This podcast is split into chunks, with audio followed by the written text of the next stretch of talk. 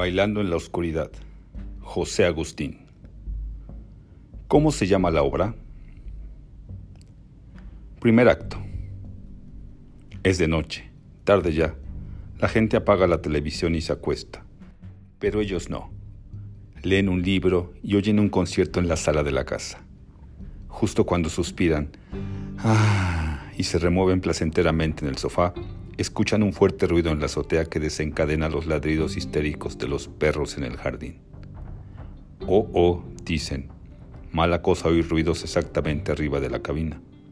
Con frecuencia por ahí se cuelan aires que alteran todo. Ruidos, movimiento constante allá arriba. ¿Qué está pasando? exclaman. Encienden las luces y van al jardín casi corriendo. En el jardín, los perros, excitados, ladran hacia lo alto. En el tejado se encuentra un fuerte, musculoso perro callejero. Es un animal negro, joven, en la plenitud de su fuerza.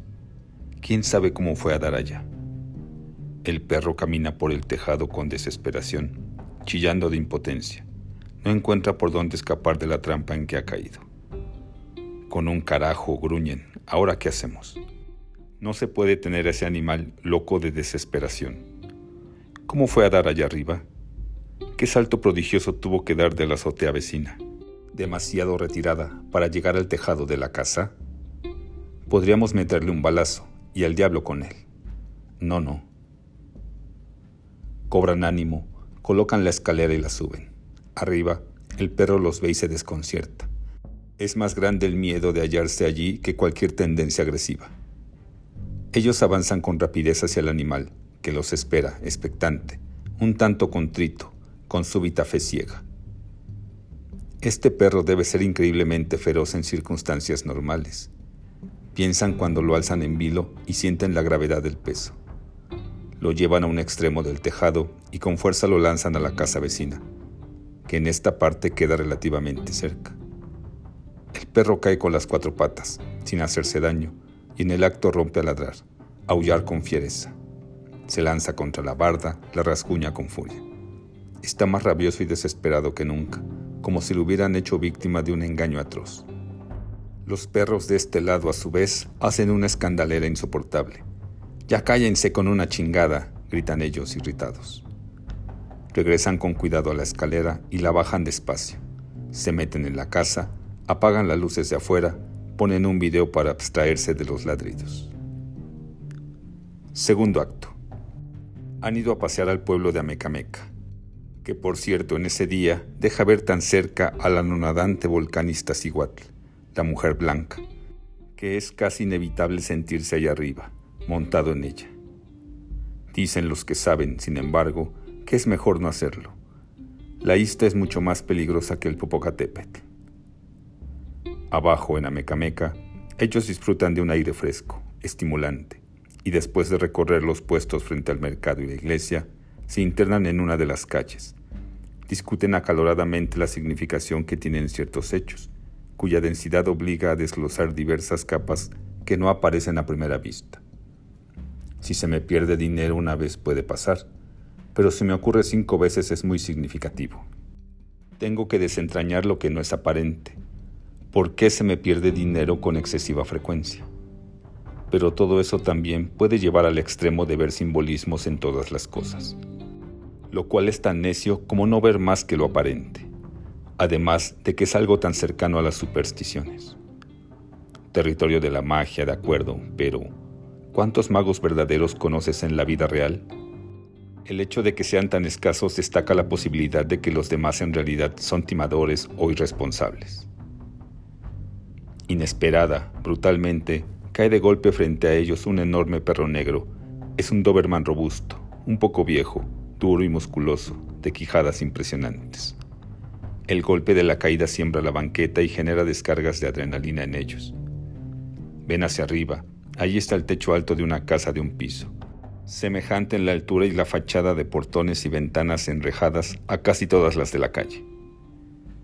El perro tuvo que caer de la azotea, se dicen. Imposible que, como en Ciego en Gaza, el animal se despeñara de un avión a la azotea donde los personajes convenientemente se asolean, o artificios.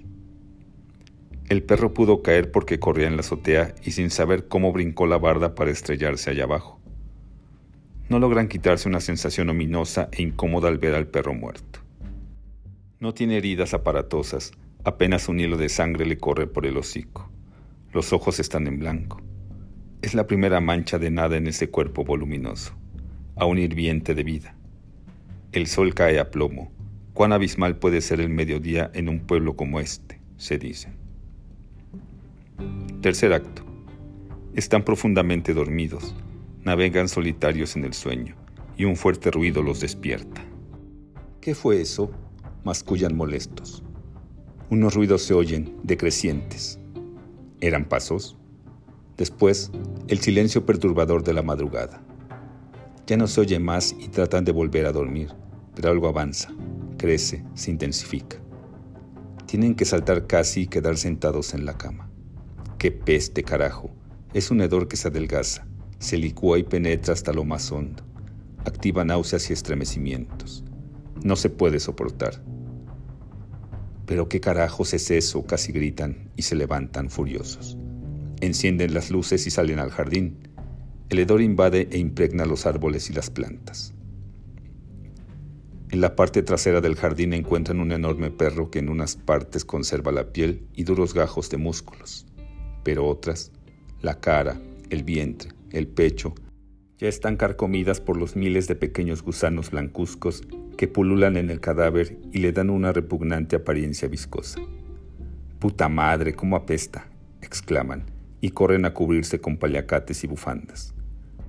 Después regresan a constatar el portento desde la mayor distancia posible.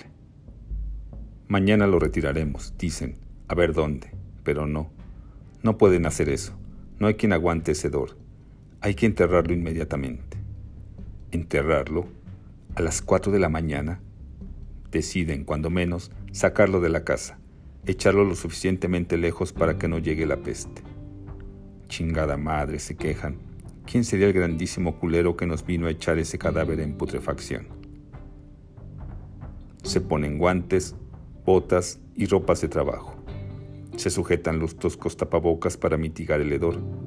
Toman cuerdas recias y regresan a la parte trasera del jardín. Les cuesta un trabajo agónico soportar la pestilencia que marea y la visión del cadáver con los gusanos que reptan golosa, ebriamente, por las cuencas de los ojos, la curva del costillar, el bajo vientre y el sexo. Mediante otro esfuerzo supremo, conteniendo las punzadas apremiantes del vómito, alzan el cascarón y lo que queda del cuerpo del animal y le pasan la cuerda por debajo y luego la atan al torso del cadáver, entrecerrando los ojos para ver lo menos posible, rechinando los dientes para aguantar. Pesa demasiado, es difícil jalarlo y colocarlo en un gran cartón. Van dejando rastros, estelas como brasas blanduzcas, de grupos de gusanos en el jardín. Tienen que avanzar con incesantes puñaladas de la pestilencia que les desorbita los ojos, les enchina la piel y los debilita. A cada paso y tirón quieren dejar todo y salir corriendo a llenarse de aire en otra parte lejos de allí. Ahora saben que tienen que sacar el cadáver de una buena vez, de otra manera jamás lograrían reunir nuevas fuerzas. Tiran el cadáver hasta llegar a la calle, convencidos de que los olores pueden matar. Dificultosamente llevan el perro engusanado lo más lejos posible de la casa y lo abandonan allí, en la vía pública.